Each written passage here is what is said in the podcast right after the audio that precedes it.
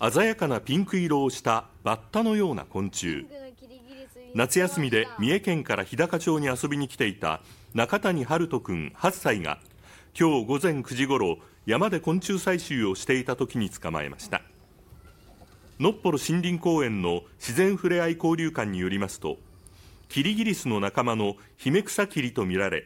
色彩変異という珍しい現象でピンク色になった可能性があるということです。